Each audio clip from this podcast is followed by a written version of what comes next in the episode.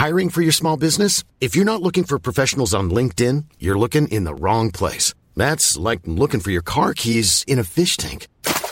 LinkedIn helps you hire professionals you can't find anywhere else, even those who aren't actively searching for a new job but might be open to the perfect role. In a given month, over 70% of LinkedIn users don't even visit other leading job sites. So start looking in the right place. With LinkedIn, you can hire professionals like a professional. Post your free job on linkedin.com slash people today. Since 2013, Bombas has donated over 100 million socks, underwear, and T-shirts to those facing homelessness. If we counted those on air, this ad would last over 1,157 days. But if we counted the time it takes to make a donation possible, it would take just a few clicks. Because every time you make a purchase, Bombas donates an item to someone who needs it. Go to bombas.com slash ACAST and use code ACAST for 20% off your first purchase. That's bombas.com slash ACAST, code ACAST.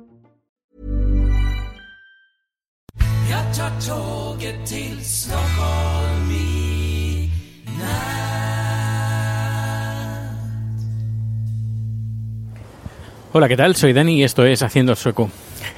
Hoy es lunes. Ayer no pude al final subir el audio del retro podcast y bueno, ya buscaré alguno. El de Ferran Adrià yo creo que estaría, estaría bastante bien, bastante chulo el poder recuperarlo. Y nada, ahora me he terminado de comer hace un rato, he ido a comprar unos cables para un cliente y ahora me dispongo para ir a la oficina de nuevo. Y nada, aquí estoy contando un poquito de cosas de Suecia. Ayer por la mañana, bueno, mejor dicho, antes de ayer, la noche del sábado a domingo, pues empezó a nevar y en varias zonas, en las, sobre todo las zonas de fuera de la ciudad de Estocolmo, pues eh, sí que se puede ver nieve, pero en el centro no. Hay algunos eh, los tejados, sí que hay nieve. Está nevando un poquito, con, pero hay más, más claros que nubes. Pero de vez en cuando, pues ves algún copo que cae. Pero bueno, eh, las temperaturas rondan los 0 grados, 1 grado bajo cero, 2 grados bajo cero, 3 bajo, grados bajo cero, no mucho, pero bueno, es, se puede aguantar, se puede aguantar. Y bueno, hoy quería contarte cómo hace frío y tema de la calefacción, porque por ejemplo ayer en, casa llegamos, pues vinieron eh, varios amigos, Andrés y Mariano, a hacer eh, un té, café con tarta de manzana que hizo Chat, que por cierto, gracias por los mensajes que he recibido eh, en estos días, dando ánimos a Chat. Y gracias de parte de Chat y que se encuentra bastante mejor, ya no tiene fiebre, aunque por las tardes, estos dos últimos, tres últimos días, pues está como un poquito pachucho. Pero bueno, fiebre, fiebre no tiene, así que mucho mejor. Bueno, pues eh, ayer llegamos a 25 grados dentro de casa, eh, incluso tuvimos que abrir la ventana porque es que nos asábamos y la calefacción está a toda pastilla. Y hace, pero es curioso porque en invierno de asas de calor, en verano te estás bien, eh, pero luego en primavera y en otoño, que está así, que sí, que, pero no, pues hace frío. Bueno, frío. Eh, a lo mejor en casa estamos a 21, 20, 21, 22 grados. No, 22 no, mejor más entre 19 y 21. Pero claro, comparando que en invierno, que hace mucho frío fuera, y estamos a, fuera a 25 grados bajo cero y a 25 grados sobre cero en casa, que hay 50 grados de diferencia, pues, eh, pues se nota. Se nota que, en, que en, primavera y en otoño como que les cuesta poner la calefacción, porque no hace frío suficiente fuera como para encenderlo, pero dentro de casa pues está fresquito. Uy. Eh, estoy andando por la calle y hay que vigilar un poco con los trozos de hielo que caen. No es que haya mucho porque tampoco ha nevado, ni ha helado, ni ha, eh, para acumular grandes cantidades de hielo, pero sí que hay que ir con un poco de cuidado. Pero bueno, esto ya lo iré contando en los próximos días, semanas, meses que nos espera, por lo que dicen los expertos, un invierno eh, largo y duro. Pero bueno, eso ya lo veremos día a día porque unas cosas, unos días dicen una cosa y otros días dicen otra. Bueno, bueno, voy para abajo al sótano donde tenemos todo el material que se van a llevar el cliente hoy y aprovecho para contar un poco cómo funciona la energía aquí en Suecia.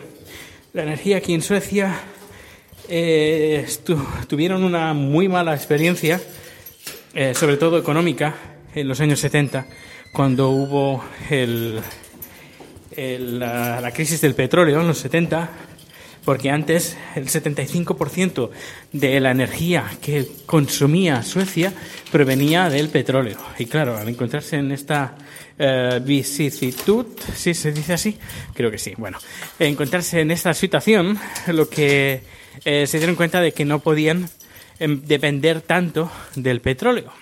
Así que decidieron iniciar una campaña para intentar eh, esquivar lo que serían los lobbies del petróleo y poder controlar ellos mismos la energía. ¿Cómo? Pues a partir de ahí empezaron a construir energías nucleares y eh, centrales eh, hidroeléctricas. Hoy en día, de pasar al 75% del uso de petróleo, de petróleo, carbón y gas, pues se ha pasado a tener un 20%. Un 20%, es decir, 20% provee de energía fósil y el resto se reparten entre hidrográfica, hidrológica, ay no, ay que me lío, em, por em, presas de agua, que si el español lo tengo oxidado y lo, estás viendo, ¿no? Eh, nuclear, que entre las dos llegan el 83% de la, del, del, consumo, eh, térmica un 10% y eólica un 7%. Eh, luego, decir que Suecia tiene uno de los consumos eléctricos más altos del mundo, mm, más altos. Eh, no, no, no, tengo números aquí, pero es muy alto por, por habitante. En cambio, eh, gracias al, al a potenciar pues lo que serían energías renovables, pues el impacto del CO2 pues es bastante bajo porque es una de las más bajas de Europa. Es, está en el 4,25 eh, toneladas de CO2 por persona, cuando el promedio es 6,91, es decir, 4,25 en Suecia, 6,91 la media europea. En España, para que para dar una referencia, es un poquito más alta, pero tampoco mucho más. Es 5,1, 5,1 toneladas de CO2 por habitante. Y aquí en Suecia 4,25. Decir que en Estados Unidos es de 16,15, 16,15, cuatro veces más que en Suecia. Eh, ¿Qué más te puedo contar sobre la energía? Hoy será la primera parte porque hay mucha cosa que contar, pero bueno, eh, la nuclear. Tenemos tres centrales nucleares que en total suman 10 reactores en total, entre las tres centrales. El 2015, después del incidente en Fukushima, pues lo que se está eh, es recortando lo que serían subvenciones y sí para construir nuevas centrales. Normalmente lo que se hacen es eh, mejorarlas o ampliar, no ampliarlas, sino reconstruirlas y hacerlas más modernas, por una parte, pero lo que se han, habido recortes en este aspecto y se, se están potenciando lo que son las renovables. Luego hay varias empresas que tienen eh, eh, políticas medioambientales pues muy, muy buenas, por ejemplo, IKEA que, por ejemplo, en el 2014 el 42% de todas sus tiendas y de, toda la infraestructura que tiene, el 42% de su energía provenía de renovables y sus planes son que para el 2020 el 100% de la, de la energía que gasta IKEA eh, provenga de eh, energías renovables. Luego, decir que en Suecia es líder mundial de investigación de etanol, eh, desde los 80, desde principios de los 80. No se hace a través de grano, no se, no se hace a través de, del cereal, sino de celulosa. Se, genera etanol a, por, por celulosa, que es lo que se le llama de segunda generación. Luego, eh, según la Unión Europea, el 2020, eh, tienen pensado de que, bueno, de sí, hay una, una ley, no es ley, sino es una sugerencia de que los países de la Unión Europea en el 2020 el 10% del transporte, eh, la energía de ese transporte, venga de las renovables. Es decir, todo tipo de vehículos, camiones, coches, trenes. Es decir, el 10% provenga de energías renovables.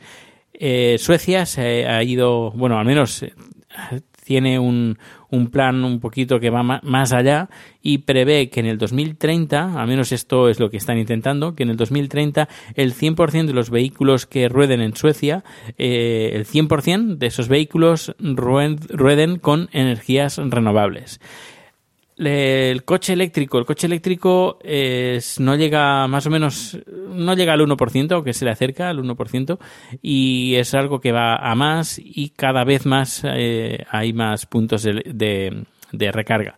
Pero bueno, de esto ya hablaré otro día de los coches eléctricos. Pero bueno, hoy quería hablar de lo que es la energía en Suecia, primera parte, porque me gustaría también hablar pues de, del autoconsumo, el porque claro, a veces he hablado pues de, de España, de la ley la ley, bueno, la ley del impuesto del sol y todo eso, y claro, aquí lo encuentran bastante absurdo eh, que se impongan este tipo de leyes y de este tipo de penalizaciones cuando te quieres autoabastecer de energía, cuando toda Europa está intentando de que cada uno, al menos eh, ser lo, lo más autosuficientes, el país sea lo más autosuficiente para gestionar y generar eh, su electricidad.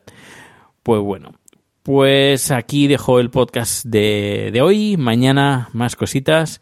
Ya sabes, para ponerte en contacto conmigo lo puedes hacer desde Twitter, arroba proteusbcn, el correo electrónico proteusbcn arroba y todos los datos los tienes también en www.haciendoelsueco.com. Hasta luego.